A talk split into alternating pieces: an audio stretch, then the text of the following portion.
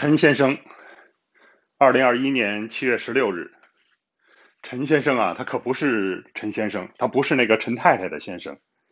他是我在二零一九年九月二十一日开始做的一档播客，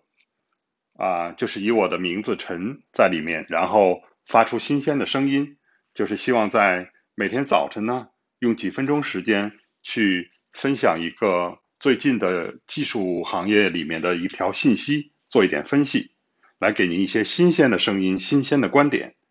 那么只做了四期呢，就变停更了，到今天几乎快两年了。那么今天呢是二零二一年的七月十六日，重新开张。为什么呢？这个起因啊，其实是最近我非常喜欢的一档头部的技术播客，也就是生动活泼他们新推出来的，也就在本周一。刚刚推出来的生动早咖啡，他们会在每周一、三、五，然后也是短短几分钟呢，在早晨给你一杯科技的咖啡。那我想呢，不如这个周二、周四就由我来给他补上吧。其实我的这个内容呢，还是跟他们有一点不同。那么我会是呢，针对一条信息，我一定要加上我个人的见解，也就是啊。在各种的我们中文的这种科技媒体里面啊，讲一点您听不到的声音，提出我不同的见解。那也许呢您不赞同，但是希望呢还是给您不同的视野吧，或者让您再思考一遍。那其实我们想想看，我们现在当代人呢，就是生活在被这个各种算法算计之后的一个楚门的世界里，也就是我们一方面在承受着这种。啊，潮水般的信息，我们试图把它精简化。我们本以为算法是帮我们过滤了，能够得到呃最精致的一些信息。可是呢，当你自以为是你收集的这些信息，然后用你的逻辑去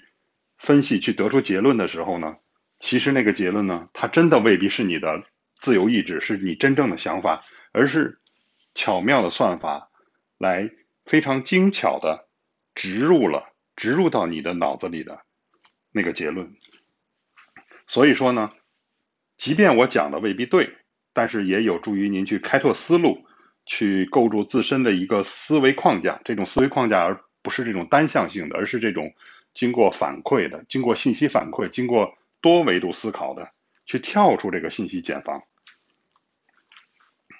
所以说呢。希望就是带给大家就是一个新的这个认识吧。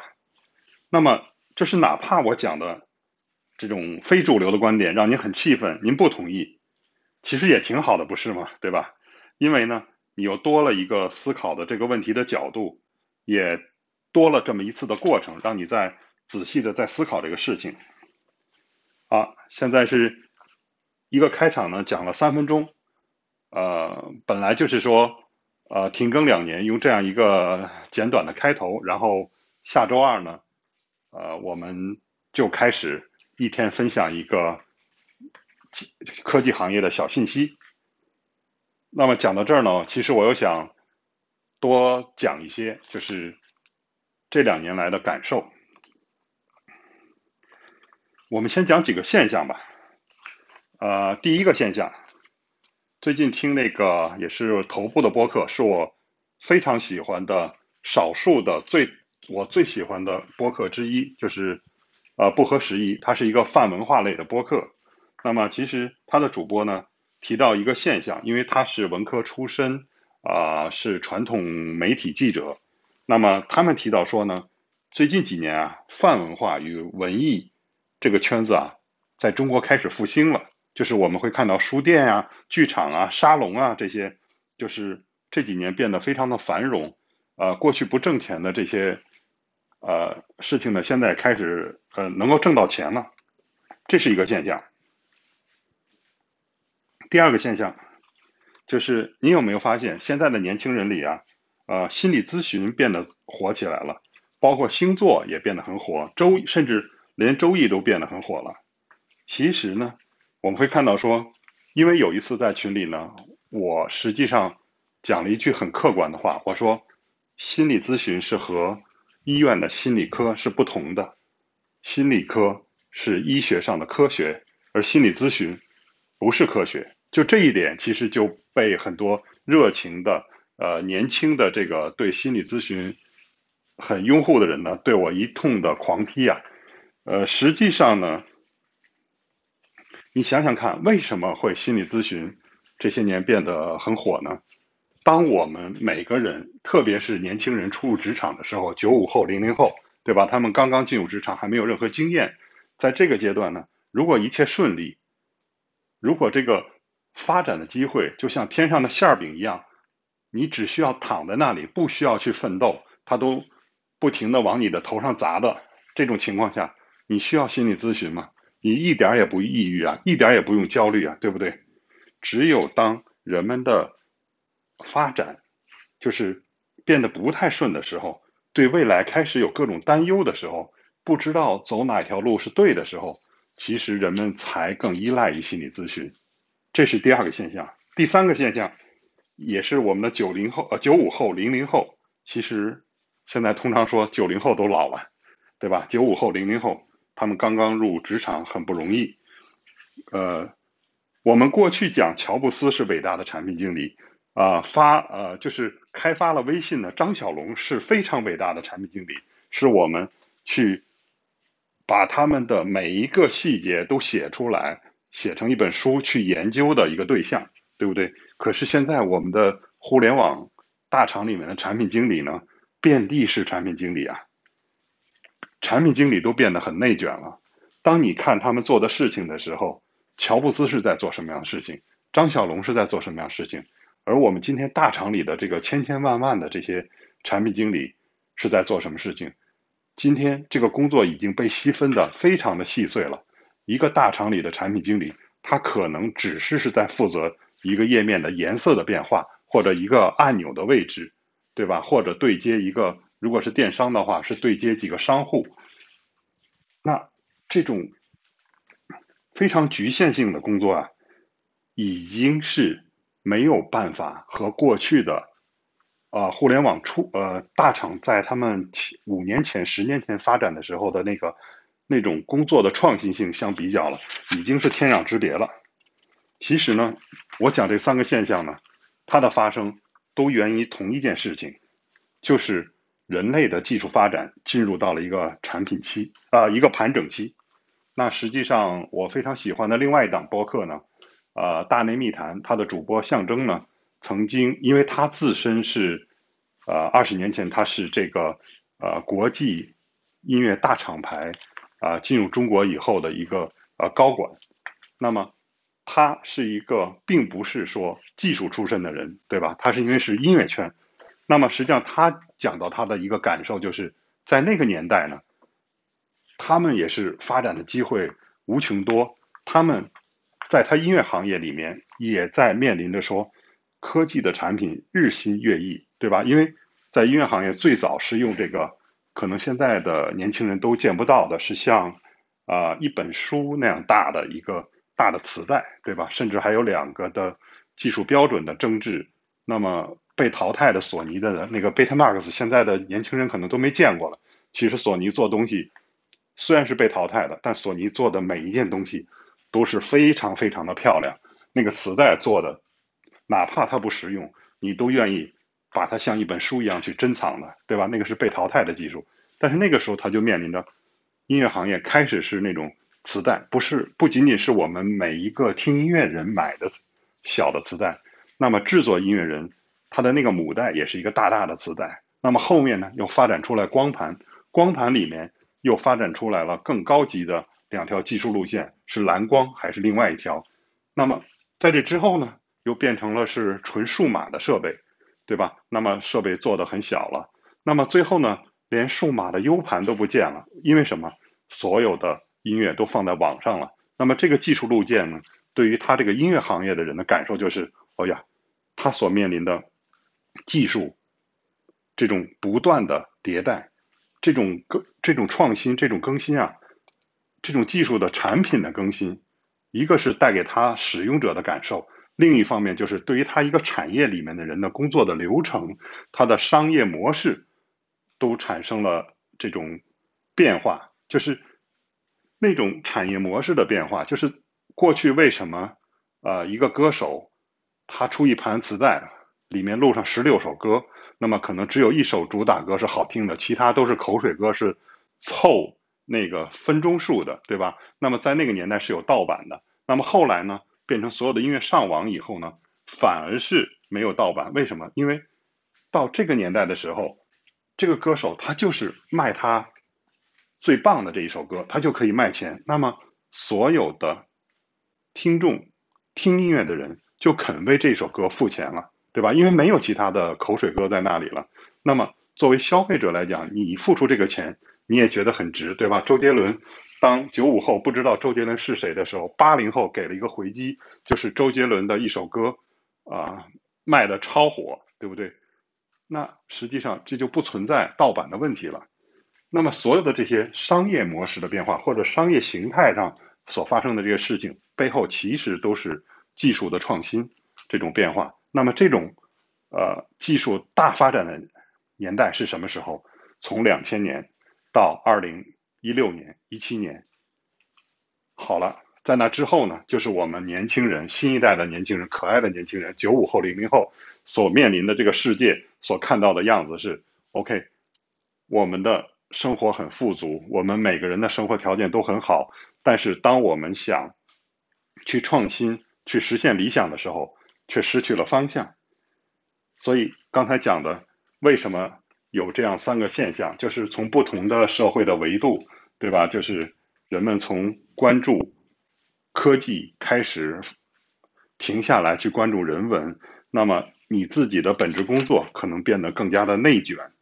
甚至呢，在这种情况下，你的焦虑呢，使得你更加去，呃，依赖心理咨询，更加去对呃星象啊、周易啊这些去感兴趣，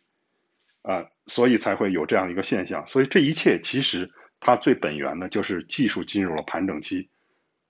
那么这是一个推断了。那我们再看，呃，几大技术发生了什么样的事情？最底层的通信就不要说了，大家也不关心，大家只看到说我的手机 OK，四 G 升五 G，我上网速度更快，只关心这个。实际上，做我们通信行业的人，去做技术人，我们会知道说，OK，确实在两千年到今天，我们不去讲这个过程当中失败了哪些技术，我们只是讲成功的。当你手机速度能够比二十年前快一万倍的时候。实际上，它跟手机不直接相关的那个底层的承载网络，就是在光纤通讯，对吧？我们地底下埋着光纤呢。这个从北京到南京，中国有八个还是九个这种骨干的中心，然后像树形结构一样去分支到其他的三十个省里面去，就是这些光纤的网络，这些长途的传输，对吧？你的手机再快，其实。当你北京市的一千万人要同时和广州的几百万人通信的时候，它是需要这个光纤有足够的带宽。你不要去想你的四 G 有多宽，五 G 有多宽。当你这个数百万人汇聚在一起，你想想看，那个光纤是需要什么样的技术？那么在那边，我们有这二十年所发展下来的啊波分复用技术。当然，最开始的是从二十年前，呃，当时处于呃领。传输领域最领先的是美国的，是 Lucent，是是朗讯，它的前身就是美国的，呃，这个实验室，就是 AT&T 的那个实验室。然后的话，后面它的主流技术是二点五 G 赫兹的二点五 G 的这个网络带宽的网络。那么在它之后，是加拿大北方电信发明了十 G 的带呃这种传输设备。就一下子把朗讯超过了。那么接下来就是我们伟大的民族企业华为，是在一百 G 的这个技术上面，全球是第一的，是领先的。那么又把北电干到了呃，直到破产，是在二零二零一零年、二零零九年全球破产，二零一零年中国区开始关闭呃这个办公室。那么好了，在一百 G 之后，又发展出了四百 G 的技术，甚至在波波分那一端也是要配合这个四百 G 来，呃，做匹配的话，这样使得它的带宽就是，啊，又成倍的去加大。那么之后呢？你光纤里面，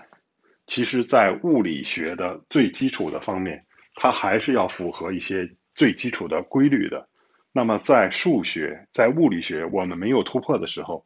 那么这个带宽也就停止在这里了。那么这个技术也就到此，目前不能说到此为止，而是说在今天就停在这里了，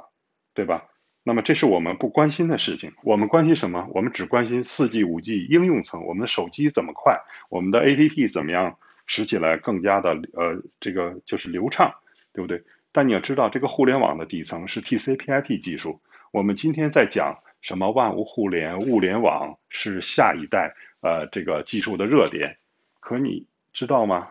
可能非通信行业人，包括通信行人都没有去想这一点。我们互联网是人与人在交流，我们所用的这个 TCP/IP 的协议啊，它是适合人与人交流的。我们讲它全球通用，你要知道，一切通用的东西，那么它一定是在专用的领域效率是最差的。那么 TCP/IP 它是为了全球的通用，它是尽量的去兼容各种传输可能遇到的问题，也就是。你信息在各种情况下丢包的时候，它都会有一个重复发送的机制。那么它甚至在某些环境下，就是广播式的发包，然后所有的包都因为同时发包会碰撞，碰撞以后，那么在这个线路，你就想嘛，就像一个屋里头五个人，另外四个人大声说话，你根本听不清的。那那个四个人说的就是废话，因为他们互相的声音是互相掩盖的。那么同样在这个 TCP/IP 这个协议。所规定的网络里头就是这样。如果很多设备同时在，因为它的时间，电子世界它会把时间切分的非常细，是按毫秒去计算的，对不对？可能就是说，我们认为通常它们不会碰撞，因为十台机器在一秒钟里面去发出声音的时候，那实际上我们如果一台机器只需要一毫秒，它根本不会碰撞。但是当时一万台机器呢，或者一台机器它要发出一个。很长的包的时候呢，它就会增加这种碰撞，也就是在电信号的这个世界里头，它是按每毫秒去听这个声音。那么一万台机器按每毫秒一秒一秒钟里面按每毫秒去切分去听这声音的时候，其实还是有很多碰撞。当然这个是有点讲细节了，这个是为了说，在物联网的世界里，TCP/IP 是一体是一个啊完全错误的协议，而这一点至今在。全世界的通信行业里头，我没有听到第二个人发出这样的声音。那么，为什么我会有这样的结论？是因为在 TCP/IP 流行之前，也就是二十年之前，我是搞一个叫做真中继的技术和 ATM 技术。ATM 不是银行的提款机，它是一个通讯行业里面，就是像火车，就是像啊一列拖着五十三节。车厢的火车，每个车厢对应的，呃，一个时间段，所以他们不会发生，他们规定了这个，呃，每台设备发生的这个时间段，所以他们的声音是不会互相碰撞的，他们传出的数据是要定点传送，因此就能够定点到达，而不会和别的设备发生碰撞，就是这样一个技术。但这个技术因为互联网的发达，那么。它就变得陨落了。那么现在呢？A T C P M，呃 A T M 这个技术目前只是被银行所使用，对被银行的专有设备。因为银行它所面临的就是 I B M 啊这些大型机专有协议，他们是机器对机器的通信，他们是需要足够的带宽和实时的通信。因为我们的呃作为银行卡的使用者。我们是要在全球任意地方去刷这个卡的，我们的使用行为是随意的，我们就是发生这个刷卡的这个动作，然后这个数据传给银行的时间是可能在任何一个毫秒的时间段的，所以它需要这样一个就是不不碰撞的网络来实现啊这个业务。那好了，这又是技术细节了，就是这是其实只是讲一个引子，就是在通信行业。已经在技术上发展到了这个一个瓶颈，那么在这之上呢，其实就是啊，我们大众更加熟悉的互联网圈的这些啊呃，就是叫风口也好，叫技术热点也好，包括人工智能啊，包括自动驾驶啊，包括区块链啊这些技术，那么发展到今天，您认为他们的发展的程度如何呢？他们未来的技术路径又如何呢？那么以我的观点，好，我们先说这个人工智能，因为我们中国有巨大的人口红利。我们有足够的数据发展人工智能，关键是两点：算法和数据。中国的优势就是数据，美国的优势是算法。但是美国的算法是开源的，因此我们的呃这些呃人工智能领域的四个独角兽啊，他们就是拿来开源的算法，然后用我们的呃数据去喂这个算法，去去跑这个算法，然后。在这个跑的基础上呢，去调整这个算法，这样呢，来在真正的应用层或者实际应用当中呢，去达到更好的效果。但是这条路走到今天呢，第一，首先说我们在一些呃领域呢，其实从实际应用角度来说呢，呃，从商业的角度来说，其实已经是非常成功了。但是呢，从技术角度看呢，它不是一个通用的人工智能。或者说呢，它本质上还是数一些数学上的统计功能的实现，它不是人工的智能，对吧？实际上，在真正懂人工智能的行业里人里面，啊，实际上都知道说，目前的这条路径是跑不通的，它是错误的。真正可能正确，因为我们没有人说。人工智能怎么发展是正确？我们今天人工智能的发展其实就是处在这么低的一个水平，就是我们连正确的方向都不知道，我们只能基于今天的技术，今天对科学的了解来说，可能的正确方向是要走生物神经的那条路。那么实际上现在在这个行业里做研究的人，不是计算机行业的人，而是生物学方面的人，而是心理学方面的人，都是跟我们大众想象的。完全不同的，对吧？所以，当我们今天以为人工智能马上又要再跃升一步的时候，实际上是不存在的。应该承认，如果往回看五年、十年，到今天去比较，我们因为应用层上的巨大的成功，我们有人脸识别呀，我们有这个呃互联网里面对用户画像的分析，这些大数据的分析啊，非常成功。但实际上，它本质上是。数学的统计功能，啊，的确，呃，它的神经网络已经达到了一个黑盒子，是人类都不了解它中间的运算过程，怎么得到这个结论的？貌似它是一个，呃，人类的智能都不能理解的，貌似是智能的东西，但那个东西真的是智能吗？那个可能只是数学上的一个算法而已，它不是人工智能，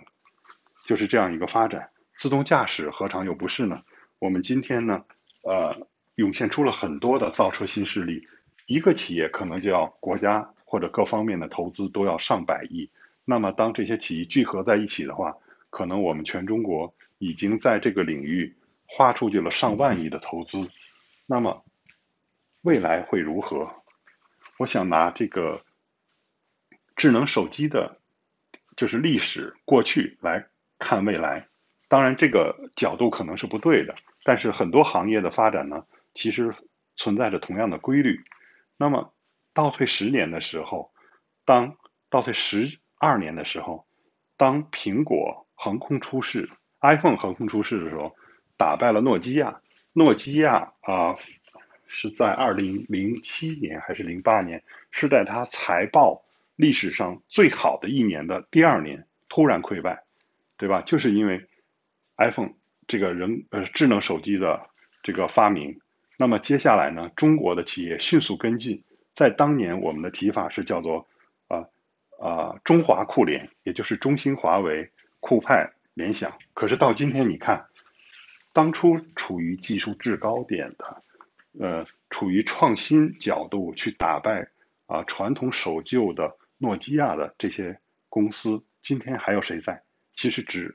只是华为今天还屹立不倒，呃，酷派，呃，中兴，呃，手机其实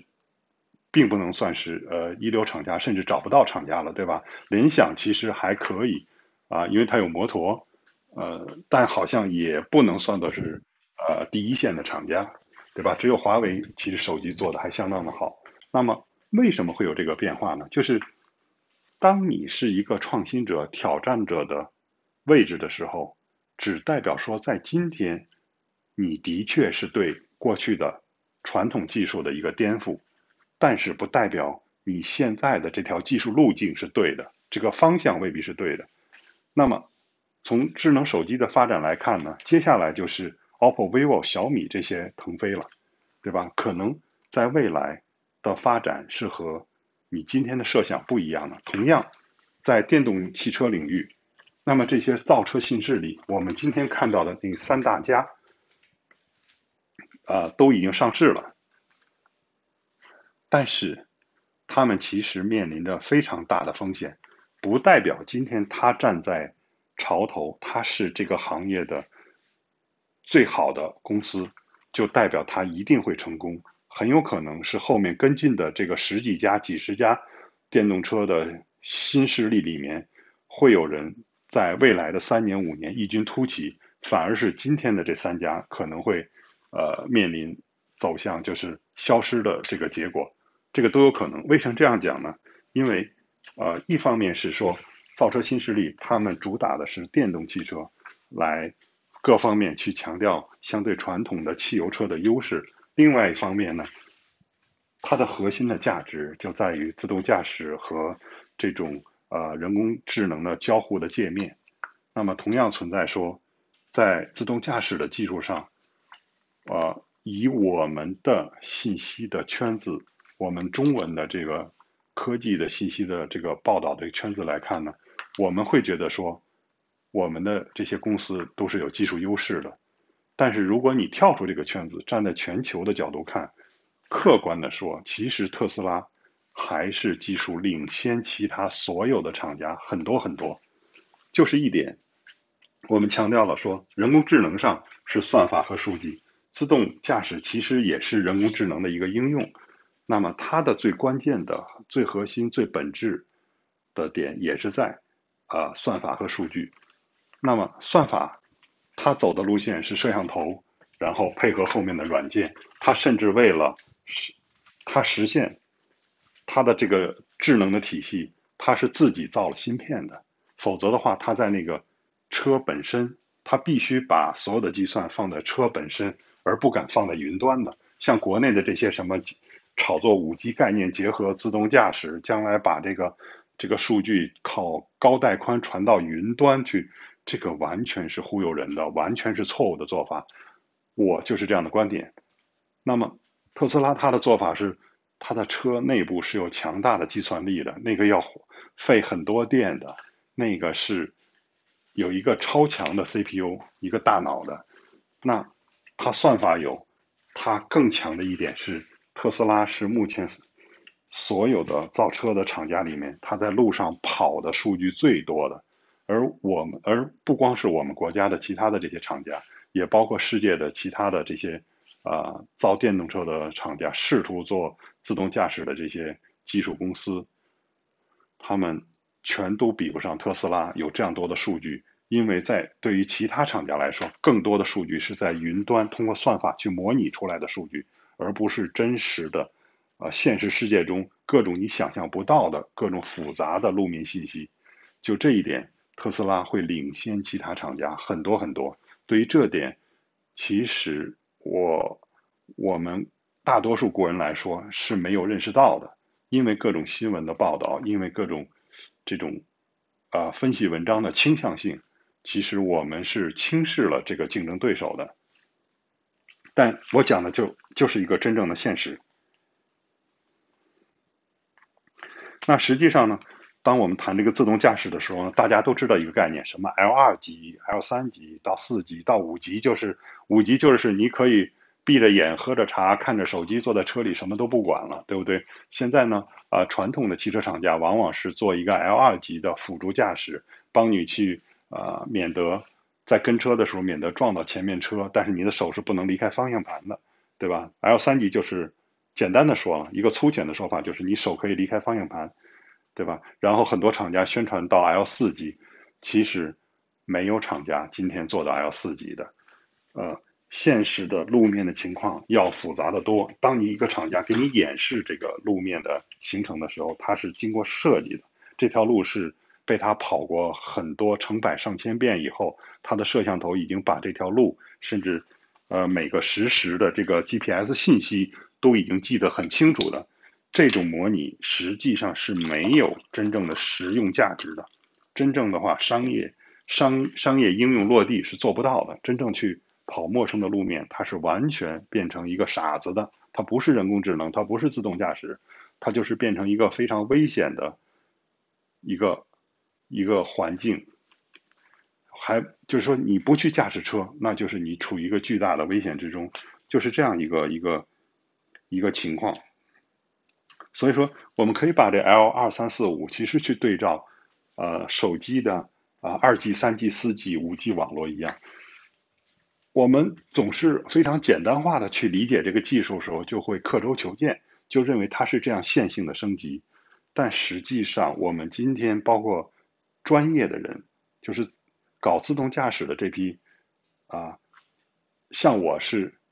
只懂系统不懂技术细节的。那这些懂技术细节的最专业的专家，其实他们都存在这个刻板的这个思维的框架，就是刻舟求剑，就是他们完全的思考都是错误的。他们如果就是觉得二三四五 L 二 L 三一直到 L 五的这个升级这个路线，他们在按这个路线去做规划去做技术升级的话，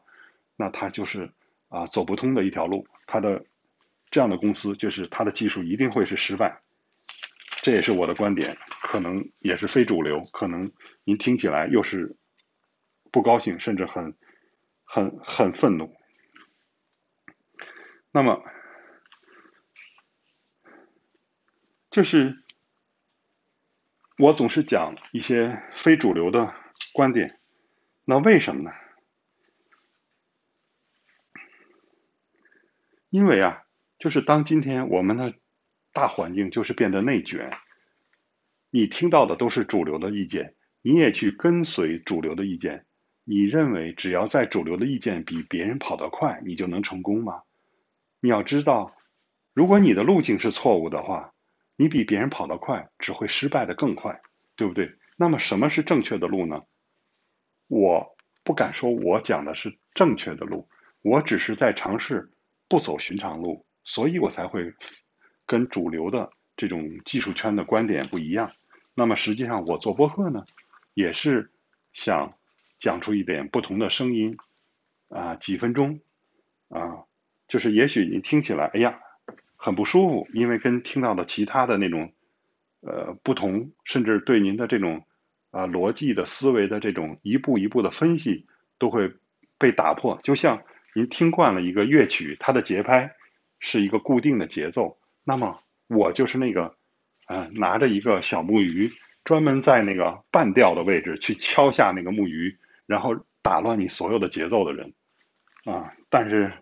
我这样不受欢迎的人，可能往往是客观的，因为主流的这个这个领域，这个整个的市场里面，当你是主流的声音的时候，其实有时候往往是最平庸的声音。我记得呃，在二零，应该是二零一七年的八月的时候，呃，因为二零一七年的九月四号，在区块链圈的有一件很重大的事情，就是国家啊出了一份文件，突然的宣布说 ICO 是非法的。那么记得在那之前呢，就是短短的半年时间，因为我是二零一六年接触区块链，在那个时候中国人还没很多人知道这个事儿。但是仅仅半年时间，就是二零一七年的上半年，数百个项目，那种我看到的白皮书应该有好几百个，啊，就是其实都是抄来抄去的那种，一看章节目录都是差不多一样的，然后后面垂直应用是加一个不同的行业，都是套路，然后那个故事其实都是逻辑上无法自洽的，啊，当时我看到的那些，但是半年时间确实。一下子聚集了数十亿、上百亿美金的这种投资去 ICO 去发币，啊，那么当时呢是有一个呃，我们就是所谓的我们中国国际化最成功的那个大公司呃的前员工。那么他离职后呢，做了天使投资人，也一直做的一般般。但是呢，啊，在那波热潮当中呢，他就去投资了虚拟货币，去真正的参与了平台运作，去发虚拟货币。在八月的时候，其实他一个月，因为他自己在写文章讲的嘛，就是他一个月就财务自由了。他一个月挣到的钱，就要比他过去几年做作为传统的 VC 投资人啊挣到钱都要多。那么，记得在那个时候呢，他去呃硅谷去参观，然后他就很感慨的说了一句话，说：“哎呀，硅谷嘛，这不就是我的前司嘛。”这个真的是贻笑大方，就是我打个比方，他就像是刘姥姥进了大观园以后，啊，去面见贾母，去看到贾宝玉和林黛玉的时候，哎呀，这不就是我们村吗？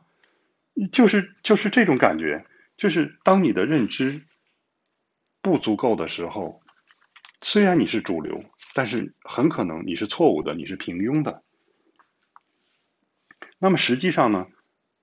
在这两年呢，因为我们的互联网很多巨头的成功，整个行业的繁荣呢，我们也会普遍认为说，硅谷已经衰落了。那甚至很多啊，在华呃在硅谷的人，呃，从硅谷回到国内的人，也都有同样的观点。那么我我个人也看到说，啊，很多真正的就是硅谷的呃很牛的技术人员，他们实际上是在往西雅图啊，往波。东部的波士顿啊，因为波士顿和达拉斯会成为美国新的一个技术的基地，因为美国人自己也认为说，其实硅谷很多时候也是在做商业模式上的这种创新。真正的呃，美国的最基础的、最牛的技术是在波士顿，是在达拉斯，是在西雅图的，对吧？确确实这是个现象，但是硅谷真的就已经完全衰落了吗？其实，当我们去从大量的信息去仔细分析的时候，即便是像这种，呃，像大象一样的这些巨头，Facebook 也好，Google 也好，苹果也好，我们会认为这种大公司呢缺少创新。但是当你去把它的那些涉及到它百分之九十以上收入的那些主营业务那些信息都过滤掉，你看到他做的一些小事的时候，你会发现说这些小的创新，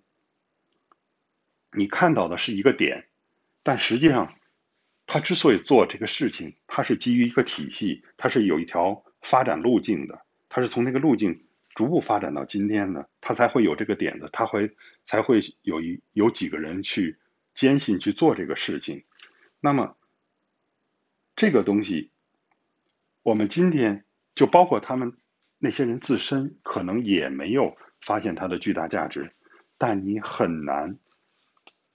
就是判断说会不会。他们当中的一部分，而且不一定是少数，就是在未来它会爆发，会成为一个新的热点。因为我的的感觉就是说，它其实是互联网的基础技术。就是当我们谈基础技术的时候呢，就是我们国内呢首首先谈基础技术的时候，我们会理解它是个硬件底层的这个基础，包括芯片呀啊这些，对吧？但是呢，实际上。你从它的整个互联网体系里面谈基础技术的时候，它可能涉及的是操作系统啊、生态的这个构建啊，甚至它的那个工具库的完备啊，就是这些，就是它大量的这些很细化的系统的事情啊，就是其实美国它硅谷它是没有停住脚步的，他们也是在大量的人是在不停的做。那么你也许觉得它慢，你也许觉得它扩展的。不像我们在应用层取得成功的发展的这么宽，对吧？因为它没有数据嘛，大量的数据是在中国，它只有算法嘛，所以它做的事情非常窄。但是我是觉得说，会不会我们轻视了硅谷？也就是过去当我们把硅谷捧得那么牛的话，没必要，对吧？因为我们华人自己，包括从硅谷回来的华人，就是创造了前面二十年的这个。辉煌，这个呃超速的这种科技的迭代与创新，但是当今天我们取得成功的时候，是否我们有点就是在今天这个时刻，我们是否有点轻视硅谷了？就是甚至包括我们的媒体都要把“硅谷”两个字去掉，对吧？觉得可能带着“硅谷”两个字就不受众可能就会减少。那么，就是作为呃整体的主流意见，大众来讲呢，都是在比谁跑得快，就是都是在追热点。好了，社区营销就上了一波，大家都搞这个。那么接下来我们看到呢，VC 呢，觉得好像呃以前想到的互联网的这些都投完了，现在开始扎堆去投投饭馆了，对不对？嗯，我们。都知道的，呃，早期是由某某那个是搞连锁的一个，呃，做面条的店，对吧？获了几轮投资。那接下来近期呢，又是另外的什么是这种饭店的集团也获得了巨量的投资。还有就是更热的，就是呃，虽然瑞幸咖啡呃出现了一些问题，那么接下来呢，前赴后继的各种品牌的咖啡都包括了，甚至包括腾讯在内、阿里在内的。啊，包括无数的机构都投了大量的资金，呃，OK，这个投资没有错，这个买卖能做大，但是它是全部吗？或者说它大的足以成为我们未来创新的全部吗？如果是的话，为什么我们的年轻人会内卷呢？为什么他们没有获得更多的工作机会和良好的工作机会呢？是不是？我。之前讲的那三个现象的时候，我提到说，作为一个音乐行业的翘楚，对吧？就是大内密谈的主播，他的经历啊，实际上伴随着科技的创新、科技产品的不断的迭代，他的业务模式也在发生变化。其实他的工作机会也很多。那么我的感受也一样，我是一个不求上进、很懒的人的，我并没有去追求呃什么新的工作，怎么提升自己。但是我就是那样坐着，各种的好的机会就扑面而来了，那就让我进入最好的行业，就是这样。我相对今天的呃九五后、零零后，我感觉我真的很幸运，因为今天我看到的是，就是我们认为是热点的东西，其实都是很窄的赛道了，已经，而且呢，都是啊个别跑得最快的那些 VC，他可能是成为一个。成功者他比别人跑得快，他的结局是好的。那么作为整个行业做事的人，包括这些互联网民工、这些新的年轻人、新的要入职场的人来说，机会不大的。这就是呃我们所面临的当前的一个局面，也就是我们很多事情啊，今天我们做的是在给马车镶金边，